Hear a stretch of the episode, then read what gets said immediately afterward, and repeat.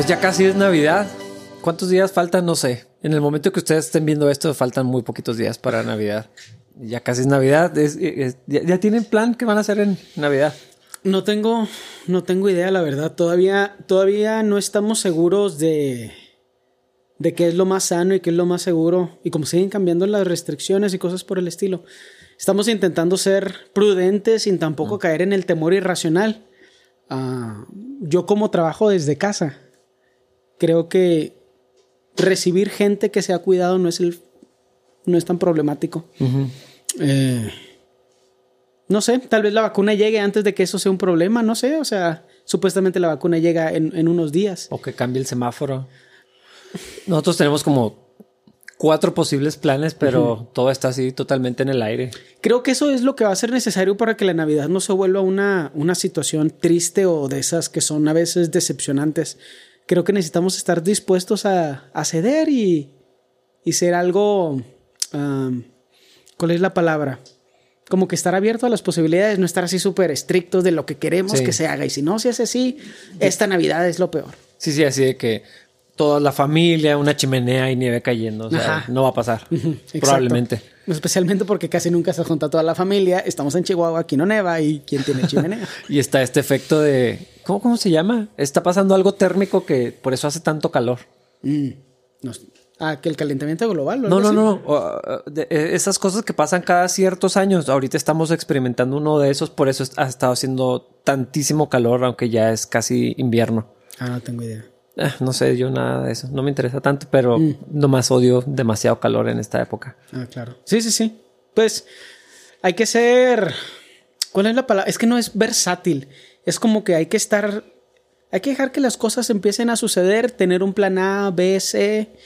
Y a lo mejor necesitamos un poquito de agradecimiento en nuestro corazón para ver que si comes en tu casa es más que Sí, suficiente. yo, yo, yo creo que eso es bien importante porque si, si todo lo tendemos a romantizar, Navidad, o sea, no se diga. Sí, Eh, sí, claro. Es donde más falsas expectativas ponemos en todos nosotros. Sí. Y, y creo que es que quién sabe qué pase. Es- Estaba pensando ahorita que probablemente esta Navidad vamos a pasar eh, la fiesta, y no hablo de nosotros como familia, sino la, la gente, probablemente con, con personas que normalmente nunca pla- hubieras planeado celebrar Navidad.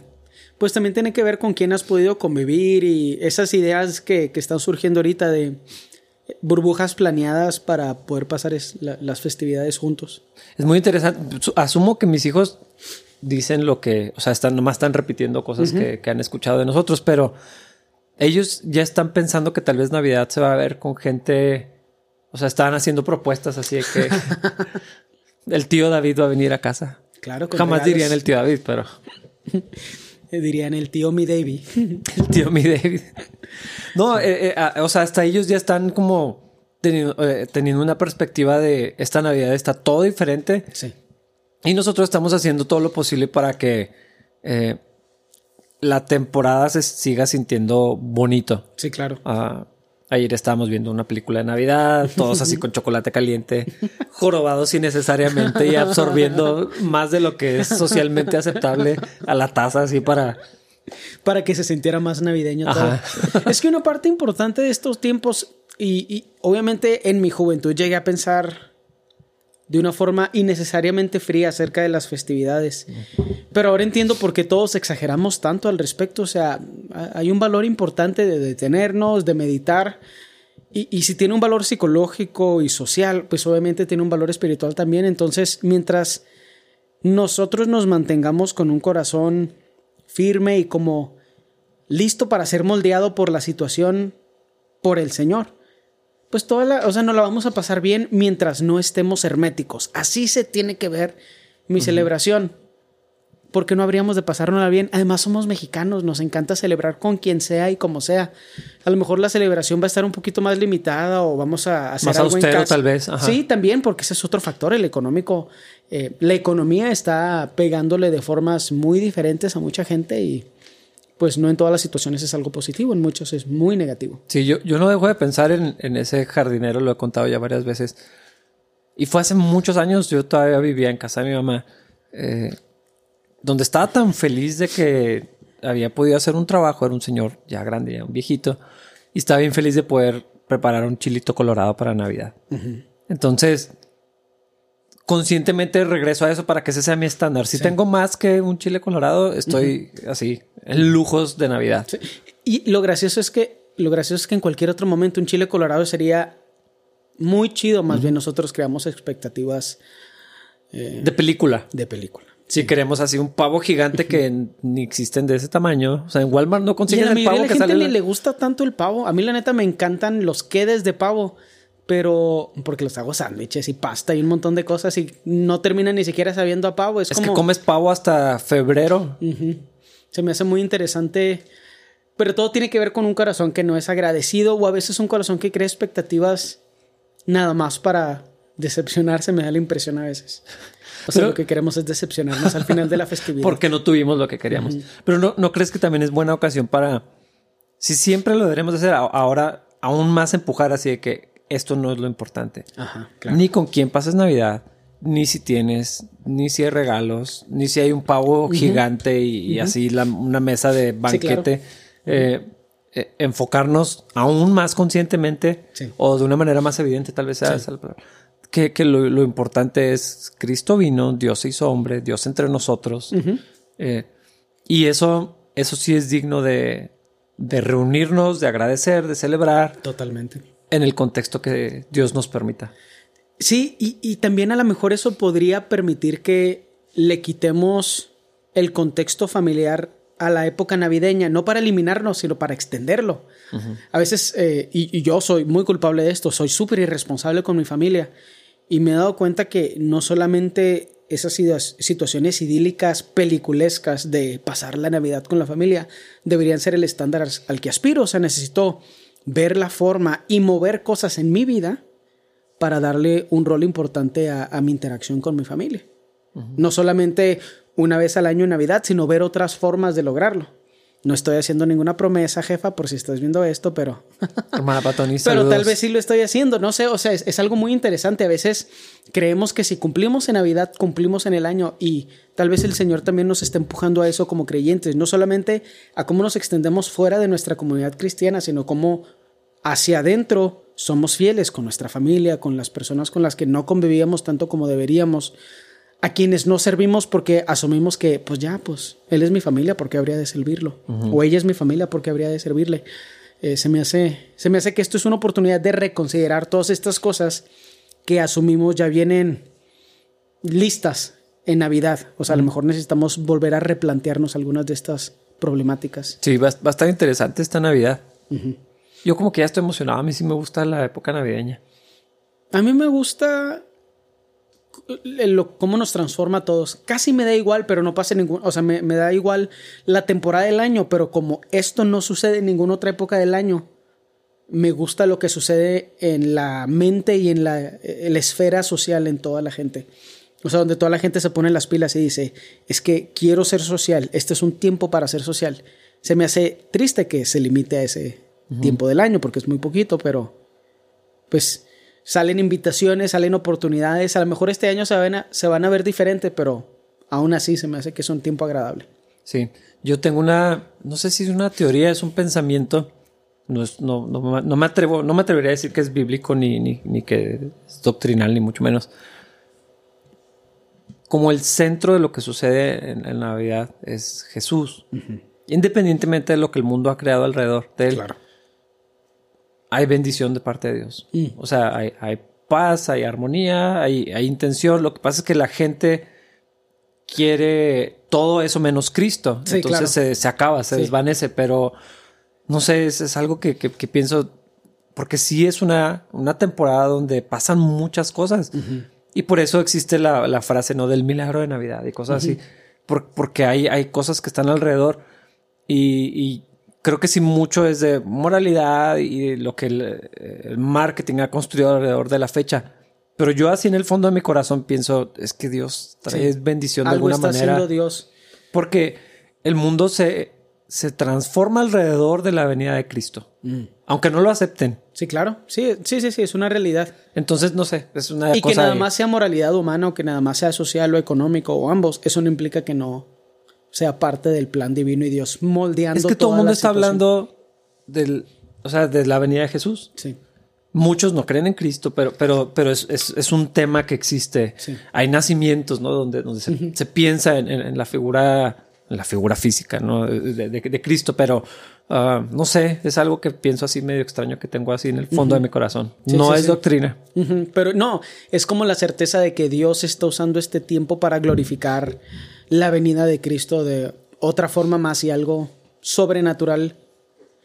Pues que tal vez la realidad es que algo sobrenatural puede suceder todo el tiempo, pero a lo mejor en esta época del año todos estamos un poquito más dispuestos a Más sensibles, ajá. recibir y actuar. Y es, es interesante. Sí. Es interesante, pero sí es una época del año muy chida. A mí también me gusta mucho el invierno, entonces muchas sí, cosas. también es eso. El cafecito y todo Sí, eso. como que Navidad, si fuera en la playa o así en el, en el calor, eh, pienso en, en- en los fruchi que están en Cusco. Saludos a Alex y Carolinga. Ah, y digo, ay, es que Navidad en el calor como... En Perú es caliente, no, la verdad, no sé. Sí, vi, vi algo que subió Carolina así donde es verano allá, entonces como que también a, a lo mejor hay algo de eso, ¿no? Es que es Hollywood en nuestras cabezas. Sí, sí, sí. Somos muy fácil de moldear. Nuestras mentes son débiles. Sí, en mi corazón yo tengo una chimenea en mi casa. Sí. Si conocen mi casa, saben que es obvio que no. Ni, ni dónde la podría poner. Todo así ahumado, ¿no? que, que trepándose por ahí. Envenenamiento por dióxido de, car- de carbono. Sí, mala idea. Sí. Y no hay espacio como quiera, pero bueno, en mi corazón siento que hay una chimenea con así unas botas enormes colgadas y Sí. cosas así pasando. Obviamente no. Es una época, es una época muy chida y puede estar muy chida mientras, y- o sea, este año puede ser muy, muy agradable mientras no seamos rígidos en cómo queremos que se vea. Sí, sí, vamos a tener que soltar un montón de cosas. Y quién sabe, yo, yo, yo me pregunto si Dios nos va a dar oportunidades únicas de, de- de hacer cosas que no haríamos o que no vamos a repetir en, en el año.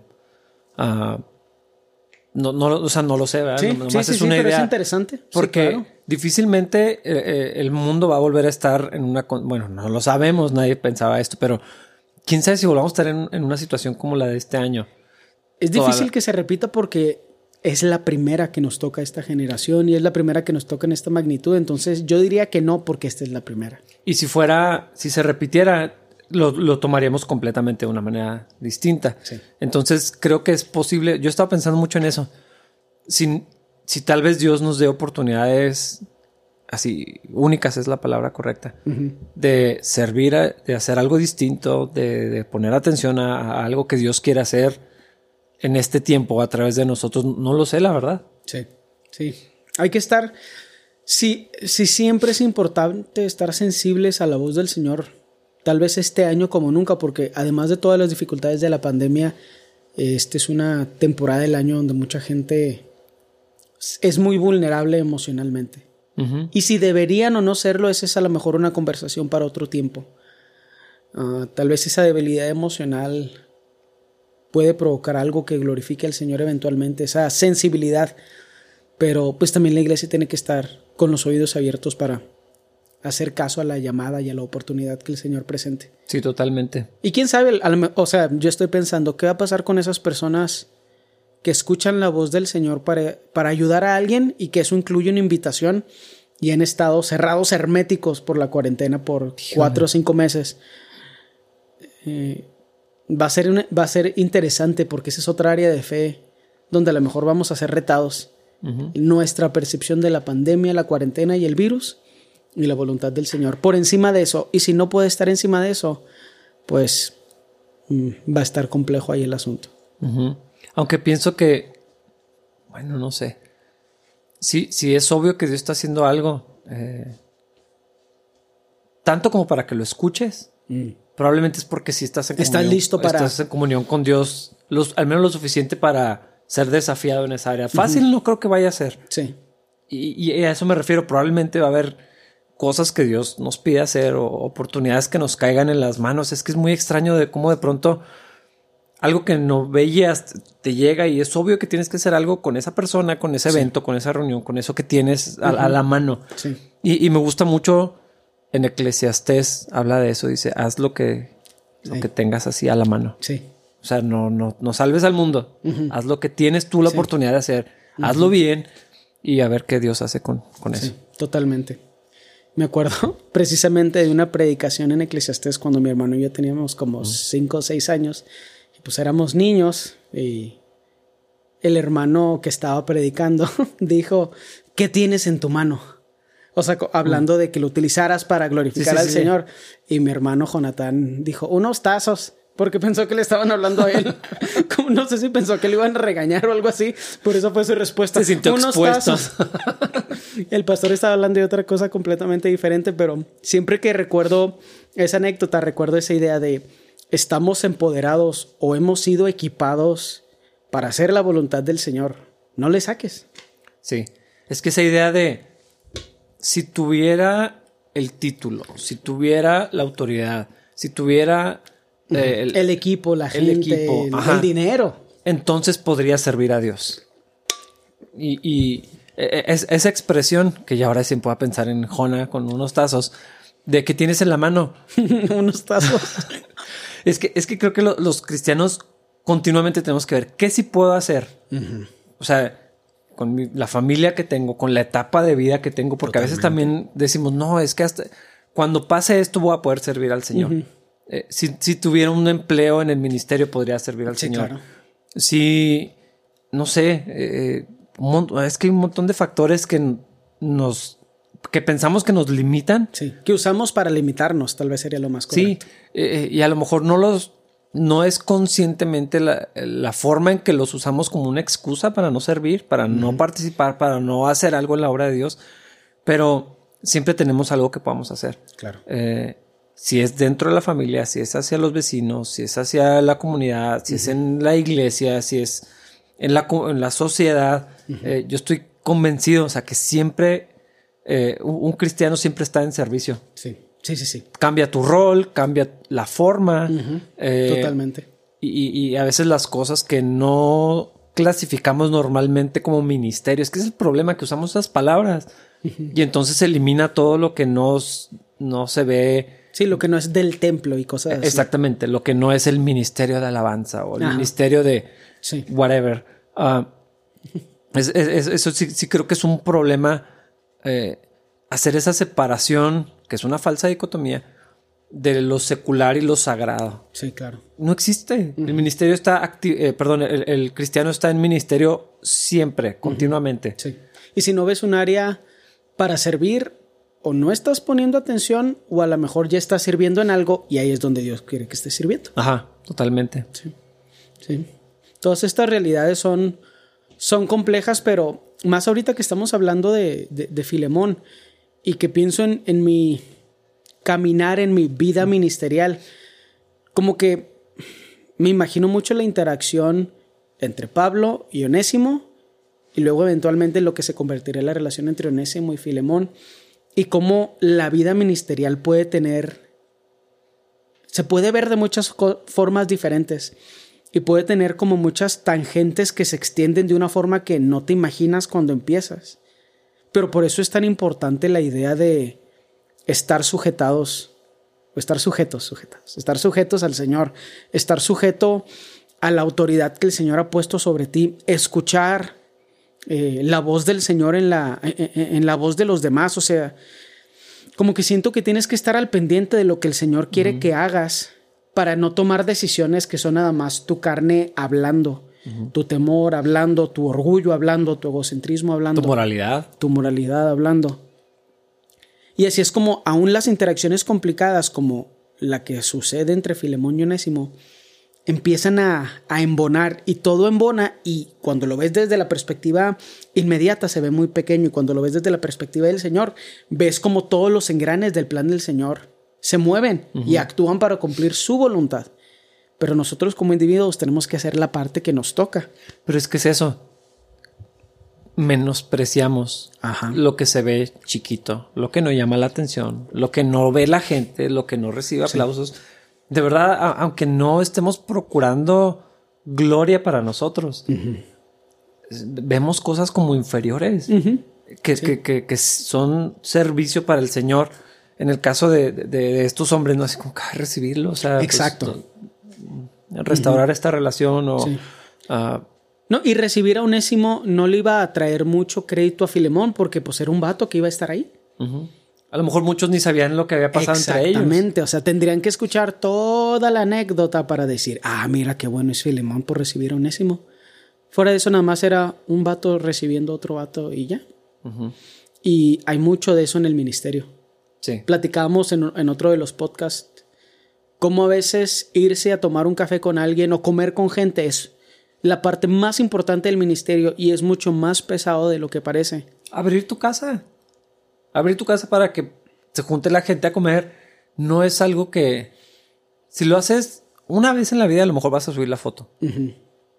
O alguien va a subir la foto. Pero si es algo que pasa continuamente, no se ve como servicio, no se ve como algo importante o como algo que Dios vaya a usar. le, le, quitamos así el, el, el peso a, a, esas cosas y preferimos algo que pueda tomar una foto y... Sí. O que se sienta más castigoso. Eso tampoco es palabra, pero...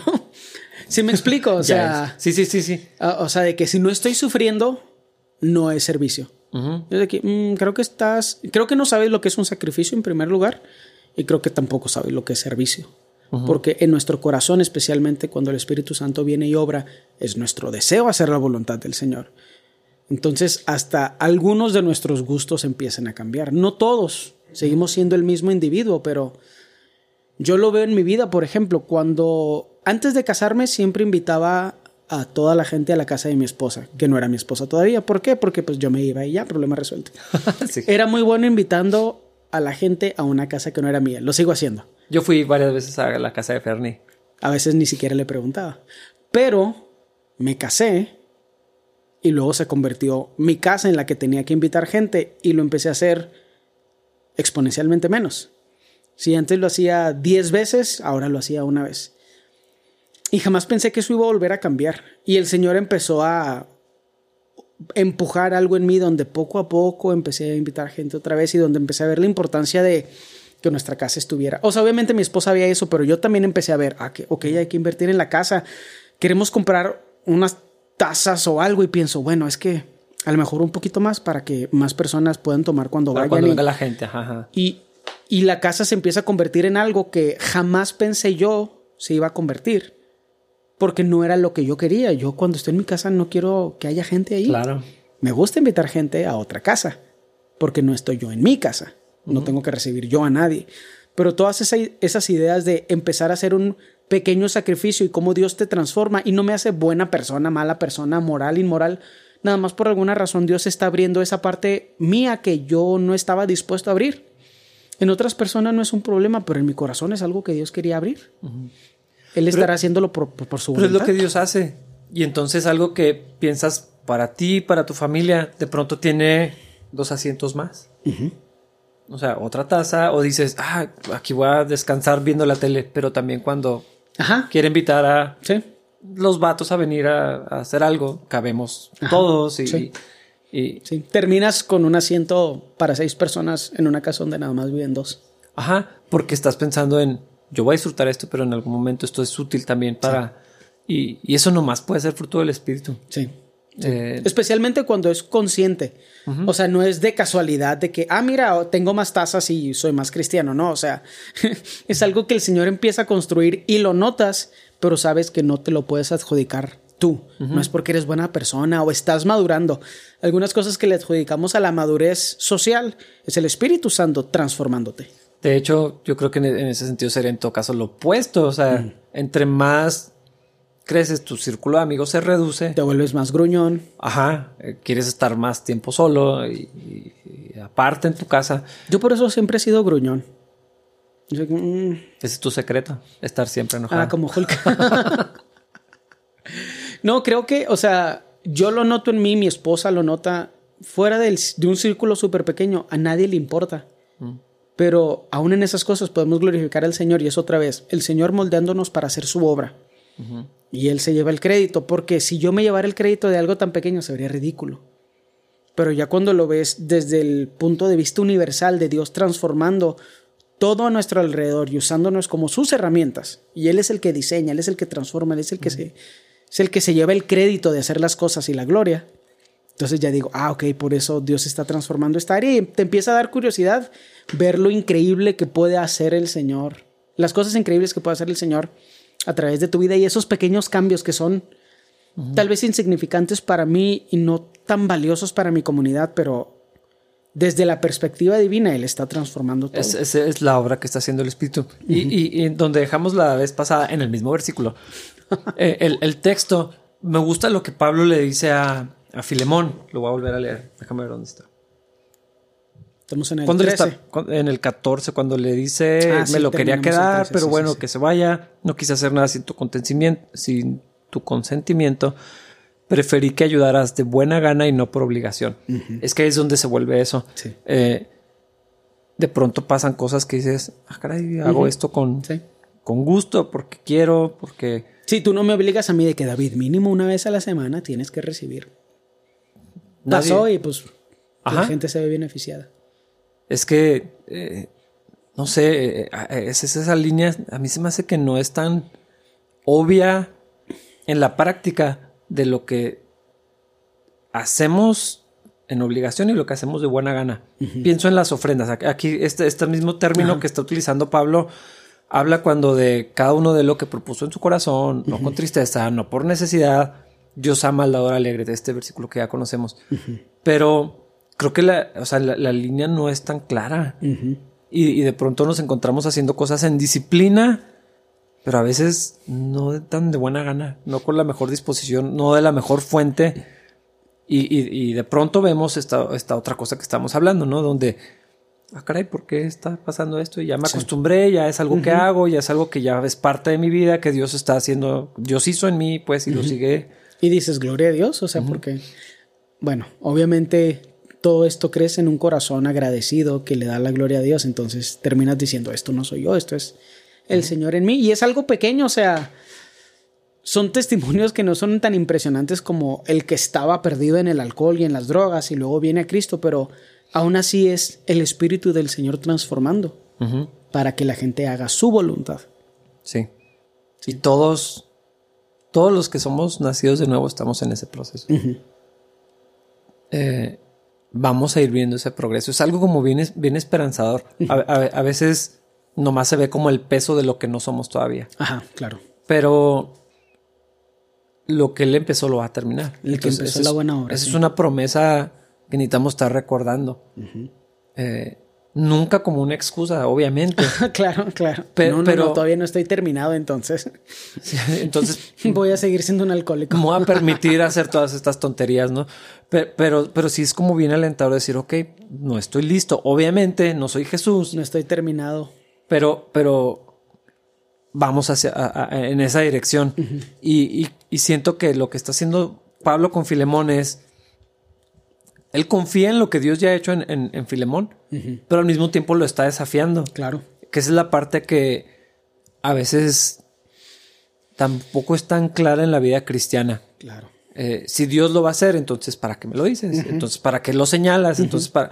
Sí. Pero Pablo es lo que está haciendo, así que Filemón, es que yo sé lo que Dios está haciendo en ti, sé lo que va a hacer, sé lo que esto te está te va a costar, Claro. pero quiero que lo hagas con un buen corazón, de buena gana, no por obligación. Entonces al- eh, lo está exhortando en algo ah, que de todas maneras Dios va a hacer. Sí.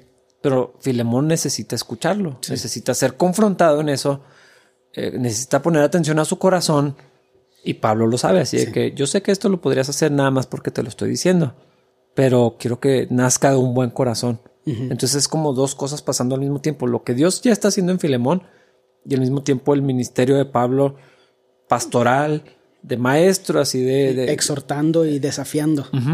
Es que algo que se me hace muy interesante y que lo es un término bíblico que yo uso en, en- en lo que yo hago como maestro de, de- de inglés. Cuando puedes combinar dos factores en aprendizaje, el proceso se acelera. Entonces, si puedes combinar la inducción de repetir sin entender bien lo que estás haciendo, pero para que tu mente empiece a desarrollar cómo se escucha y cómo se ve un patrón correcto. Eh, si lo puedes combinar con el proceso de procesar mejor la información de una forma consciente, estás, estás cubriendo todas tus bases. Si combinas la inducción con la deducción, estás cubriendo todas tus bases. Si combinas lo, el proceso consciente de comprensión y procesamiento intelectual con el procesamiento inconsciente a través de la repetición y el de crear como un fundamento en función de repetición, entonces estás cubriendo todas tus bases y esto es lo que yo veo aquí. El Señor transformando a Filemón y eso es algo inductivo, sucede en la interacción, en la vida cotidiana. Eh, Dios se lleva el crédito, pero a veces volteas y dices, ah, canijo, ¿cuándo me volví en una persona paciente? No me di cuenta específicamente. Y al mismo tiempo viene el proceso cognitivo, el proceso que es consciente, donde dices, necesito ser más esto. Y no viene, no, no sale de la nada. O sea, el Señor es el que nos empodera, el que nos encamina. Pero ambos procesos al mismo tiempo desarrollan algo difícil de desarrollar de cualquier otra forma. Es como el proceso consciente e inconsciente complementándose para que al final pues la obra glorifique al Señor. Y ves el resultado terminado y dices, increíble. Sí, y impresionante. Y todo eso es espiritual al mismo tiempo, porque está el Espíritu Santo.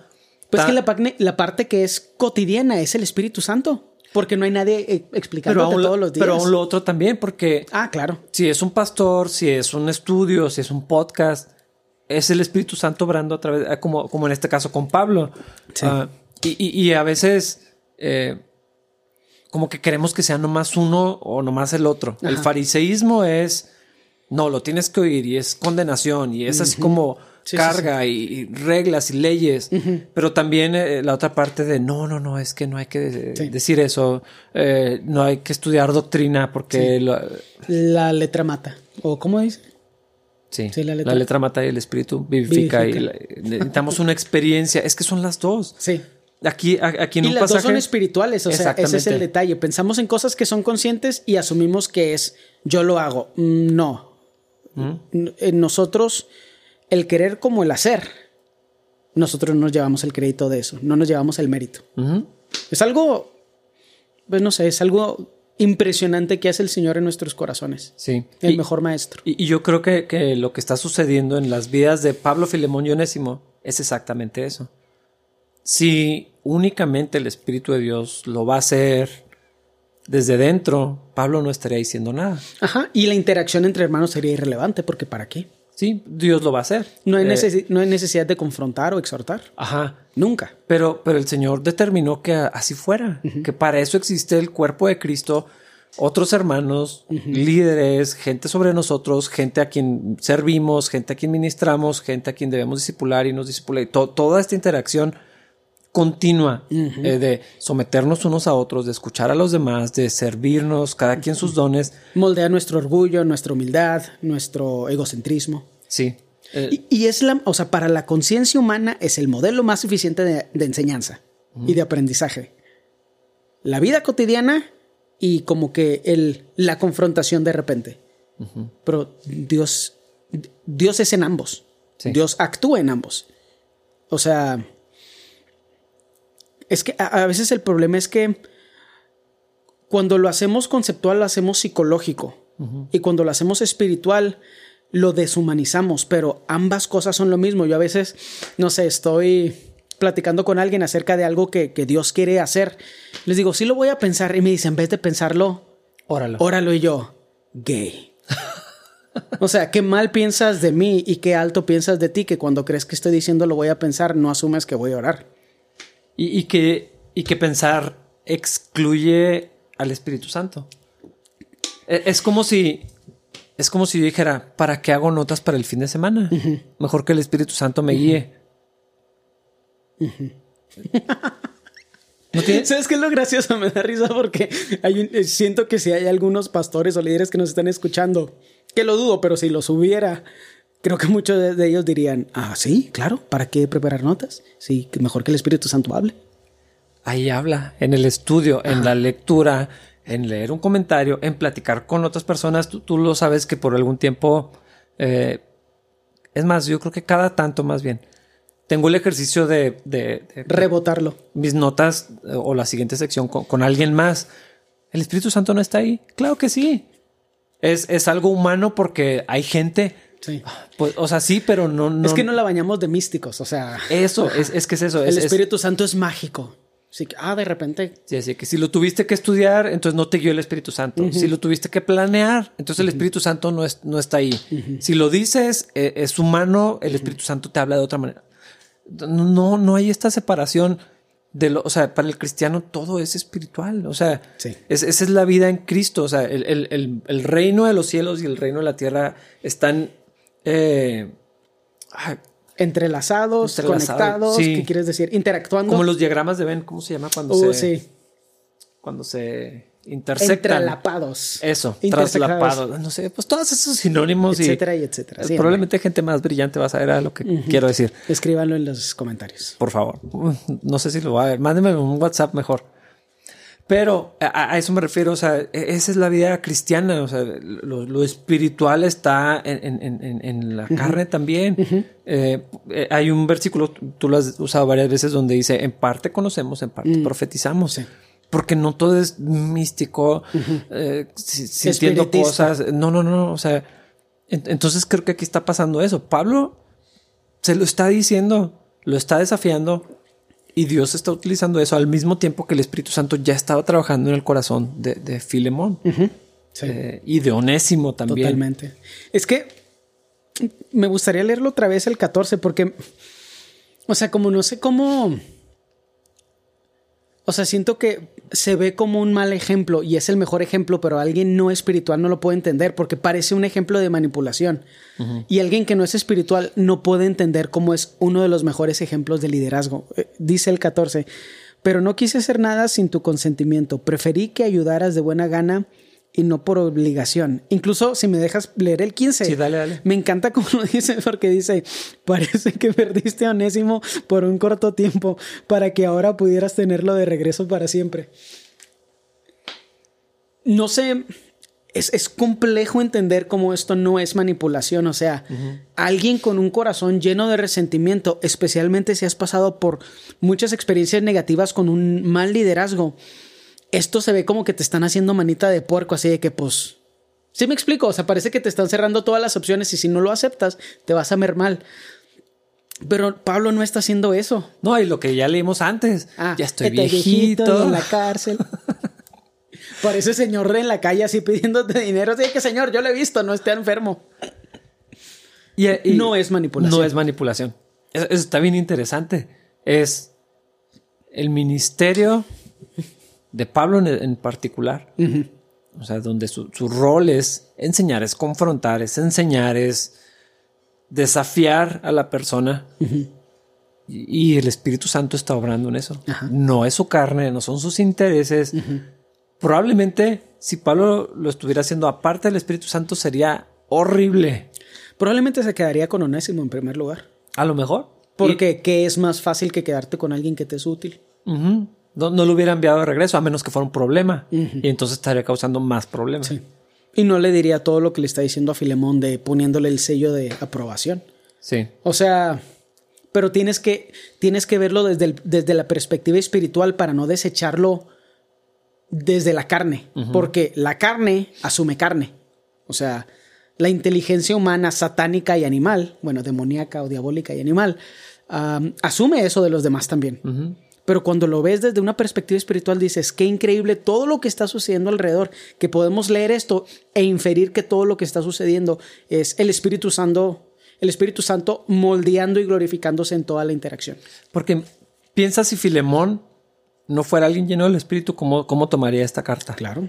Sería una ofensa. Totalmente. Totalmente. Así de que... Me estás poniendo esta carga que yo ya me quité, por así decirlo. Y Pablo está diciendo, no, no, no, piensa como que por un ratito no lo tuviste. Ahora tienes la oportunidad. Lo por un tiempo. pero, pero, qué increíble historia de restauración.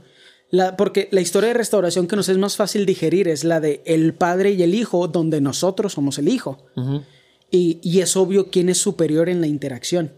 Pero esta historia de restauración a mí me gusta porque es, digamos que tú y yo nos peleáramos por alguna razón. O sea que, no sé, Comida, probablemente. Mm. Pero, o pero un pleito así de que intenso. Y nos separamos. Así que no, pues es que una vez fue a su casa y a este le dio esto y a mí no me dio esto. Y me enojé y, nos separamos. Y ya no, ya mm. no tenemos interacción. resarcir esa, esa relación y volver a trabajar juntos es muy difícil. Para los cristianos llenos del Espíritu Santo es muy difícil. Es imposible para los que no están llenos del Espíritu Santo, que se dicen cristianos, y es todavía más imposible para los que no son creyentes lo vemos a veces en los pleitos familiares donde siempre hay uno o dos que siempre se están peleando y parece que la relación se compone pero nunca dura porque no está sanado eso. Ajá, es que no hay restauración eh, y es lo que platicamos en el, podcast anterior. Cuando nomás ignoras pensando que eso es misericordia, que eso es perdón o que eso es arreglar las cosas, el resultado es peor. O sea, nomás la herida se mantiene abierta, se hace más grande. Empiezan los celos, las iras, los chismes. Sí, y cada vez va a ser peor, es, es decadente. Y la promesa aquí es, Pablo, así de que, pues quién sabe, dude. O sea, a lo mejor se separaron por un ratito, pero la promesa o el esperar de Pablo está en que, de la misma forma que Onésimo y Filemón en algún tiempo estuvieron juntos, ahora pudieron pudieran trabajar juntos para el Señor de una forma permanente. Después de un pleito, después de una dificultad, después de que las cosas salieron mal, que eso suceda, es un milagro. Y, era una ofensa seria. Lo, que, lo que el pleito de Filemón y Onésimo no era cosa pequeña. Sí. ¿Qué fue? A mí siempre se me olvida el contexto de que le robó, dinero. algo o le quedó mal. Onésimo era esclavo de Filemón. Sí, de eso sí me acuerdo. Huyó y le robó, alguna cosa así. Entonces, si era algo serio. Sí, claro. Y ahora recibirlo como un hermano en Cristo. Mm. O sea, sabiendo lo que había hecho, porque se lo hizo a él. Claro. O sea, para Pablo era más fácil probablemente, así que, ah, pues a mí no me robó. Pero, pero Filemón, o sea, la cosa aquí es que Pablo no está esperando o pensando muy alto de Filemón, sino está confiando en lo que Dios va a hacer. Sí, claro en él. Sí, no está confiando en su moralidad, de que, ah, eres muy buena persona y muy misericordioso en tu propia opinión. Sí, creo que sería cruel que Pablo le pidiera eso en otro contexto. Sí. O sea, sí de que... no te la bañas. Sí, exactamente. No te acuerdas lo que me hizo, pero... Y, y, me, asumiendo, porque todo esto es nada más inferir, eh, una vez que Filemón recibe la carta y luego llega y está con Onésimo y, y, y cómo se vieron los primeros días, semanas haber sido bien difícil, incomodísimo. Mínimo incómodo, mínimo incómodo. Sí. O sea, de que a lo mejor de que, oigan, alguien puede ir por unas cocas y luego decimos, yo voy. Y así de que, ten el dinero. Una vez me robaste. sí. Es, es, es, complejo todas esas áreas de, de interacción en, en los espacios donde uno ya está lastimado, pero esa es la promesa de la restauración. Obviamente es restaurarnos a nosotros con el Padre a través del sacrificio que hizo Jesús, pero también es esa idea sobrenatural de que nuestras relaciones humanas pueden ser sanadas. Fidelidad. Aún después del error, aún después de la decepción, aún después de la falla. Sí. Aquí lo, lo que me gusta ver es que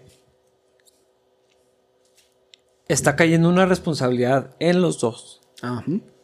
A Filemón no, nomás me puedo imaginar cómo se lo va a haber sentenciado Pablo. En amor y como un papá, pero así que. Con la verdad, con la verdad. O sea, no, o sea, tienes que ganarte la confianza. Te estoy recomendando. Eh, no, obviamente no solamente no puedes volver a hacer eso, tienes que reconstruir algo que destruiste muy profundo, dañaste a la familia. No nada más fue eh, y yo creo que esto es muy fácil de entender para todos. No, o sea, no solamente fue el dinero. Claro. Es la confianza traicionada, es eh, la familiaridad, es la herida personal, es lo que eso le hizo a tu esposa, a tus hijos, a los demás empleados, en este caso, ¿no? Porque eran este, siervos de, de, Filemón. Y, lo, el, el, hueco que se dejó y luego va a regresar. Entonces, lo que le está pidiendo Pablo a Filemón no es exclusivo de su propio corazón. Va a tener que hablar con su esposa, con sus hijos, con los demás. Probablemente crear otra cultura de trabajo. ¿Quién sabe? O sea, son un montón de implicaciones. Eh, pero en Onésimo cae una carga también muy grande. Gánate la confianza. Sí, sé digno de la confianza que se te va a depositar. O sea, te van a dar otra oportunidad. No puedes echarla a perder. Gánatela redime eh, esa situación, restaura todo lo que puedas, retribuye todo lo que esté en tus manos. O sea, es, algo muy cañón en las dos partes. No, no, solamente se le está pidiendo a uno, ya, perdónalo, pues no manches, pues no que cristiano. Y... sí, porque ese es esa moralidad personal a mí me parece tan enfermiza porque se ve la carne, se ve así el pecadote, pero tener que estar fingiendo con la otra persona para para tener en paz, para estar en paz con su moralidad y, e ignorar la verdad, ignorar el daño hecho, ignorar la necesidad de sanidad. Me parece impresionante que completamente equivocado desde el aspecto espiritual y de creyente, pero hay algunas veces que no hay ni siquiera cierta habilidad para percibir el problema psicológico y social. Es así de que en todas las áreas no le estás atinando. ¿Cómo es posible que podamos poner nuestra moralidad y imponerla sobre otra persona? Esa es la parte donde digo, híjole, o sea, qué fácil es decir, pues tú perdónalo. Como, mm, si el Señor no está haciendo algo a través de ti en la otra persona, si no está, si no sabes si está haciendo algo, la idea de, oye, pues perdónalo, se me hace animal, carnal y diabólico. Sí. Eso es lo que, o sea, eso es lo que pienso y empuja empuja, crea división, crea pues chismes, crea dificultades pues más daño, nada más. Ajá, más dolor. Más sufrimiento En vez de resarcir y sanar. Pero creo que eso es lo que hacemos cuando no estamos bien afianzados del Espíritu Santo. Imponemos lo que creemos deberíamos hacer las demás personas. Nosotros no los perdonaríamos, pero tú perdónalo. Tú deberías. Para que ya haya paz, aunque sea una paz fingida. A lo mejor eso va a pasar durante en las en las casas de muchas personas en la Navidad. Tenemos todo el año peleados, pero para que nos podamos ver y estar incómodos en la cena navideña, vamos a perdonarnos de mentiras. Eh, la propuesta que está haciendo aquí Pablo es, es sobrenatural, es milagrosa. Es permanente. Es permanente. Por lo mismo. La expectativa es que sea permanente porque está viendo el crecimiento espiritual en todas las partes. Sí, es que no es, no es un papá juntando a sus hijos y abrácense ya. Ajá. Dile que, dile que, perdón, Ajá. O, sea, no es, no es, bajo amenaza, no es bajo obligación. Sí, no, es una coerción de me, invitaste a comer y aquí, sorpresa, aquí está Onésimo sentado así cómodamente todo para. No es eso, es. Es algo que le dedicó mucho tiempo. Se tomó el. Eh, eh, o sea, sentarse a escribir la carta, ¿qué le va a decir? Dirigido por el Espíritu Santo, por eso la tenemos en la Biblia. Sí. Para enviarlo, ya preparó. O sea, está todo es algo muy grande. Sí. No tiene que ver con, algo temporal. Eh, es, precisamente todo este proceso para que sea algo definitivo, eh, que todavía podría salir mal. Claro. Pero, pero, pero está tirándole a, que sea una restauración verdadera. Que ahí entra la fe de la que hemos estado hablando, o sea, la idea de que Dios nos puede transformar y confiamos en su poder transformador, lo que hace a través del Espíritu Santo. Ahora, permanente esta restauración permanente no implica que a lo mejor van a trabajar juntos permanentemente. A lo mejor el Señor los llama a cosas diferentes, pero la idea de que la relación rota puede ser corregida, puede ser restaurada, a mí me parece que es algo increíble porque aunque el trabajo no sea permanente juntos, que la restauración de la relación sea permanente o que, ese sea el estándar, me parece me parece algo conmovedor porque muchas relaciones que se rompen en nuestras interacciones cotidianas no las podemos resarcir, no las podemos recuperar, porque lastimamos a la otra persona de, de una forma que no nos puede perdonar. Al menos no hay nada moral, nada humano, nada social que, que pudiera indicar que esa relación se va a recuperar. Sin embargo, cuando las cosas están fundamentadas en el amor del Señor, en la confrontación que recibimos a través de la palabra y de personas a nuestro alrededor llenos del Espíritu Santo, no hay ninguna relación que no pueda resarcirse. Sí, puede, puede haber sanidad.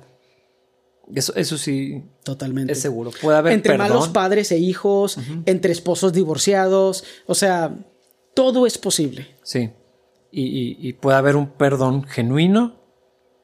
Que yo yo me atrevo a decir otra vez es inferir, pero me atrevo a decir que Filemón ya había perdonado a Onésimo. Mm. Nomás no habían restaurado la relación. Son dos cosas diferentes. Sí. Sí, claro, también, o sea, los medios de comunicación y todo eso en este tiempo, era de que, oye, te voy a llamar para perdonarlos. Sí, sí, pero en tu corazón, eh, Yo creo que esto sería imposible si no hubiera habido perdón, que solamente el Espíritu Santo puede hacer eso. y, y, entonces ya, después del perdón, eh, aspirar a una restauración, si Dios lo permite.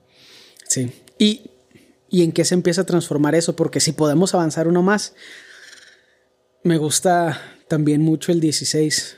Él ya no es como un esclavo para ti, es más que un esclavo, es un hermano amado.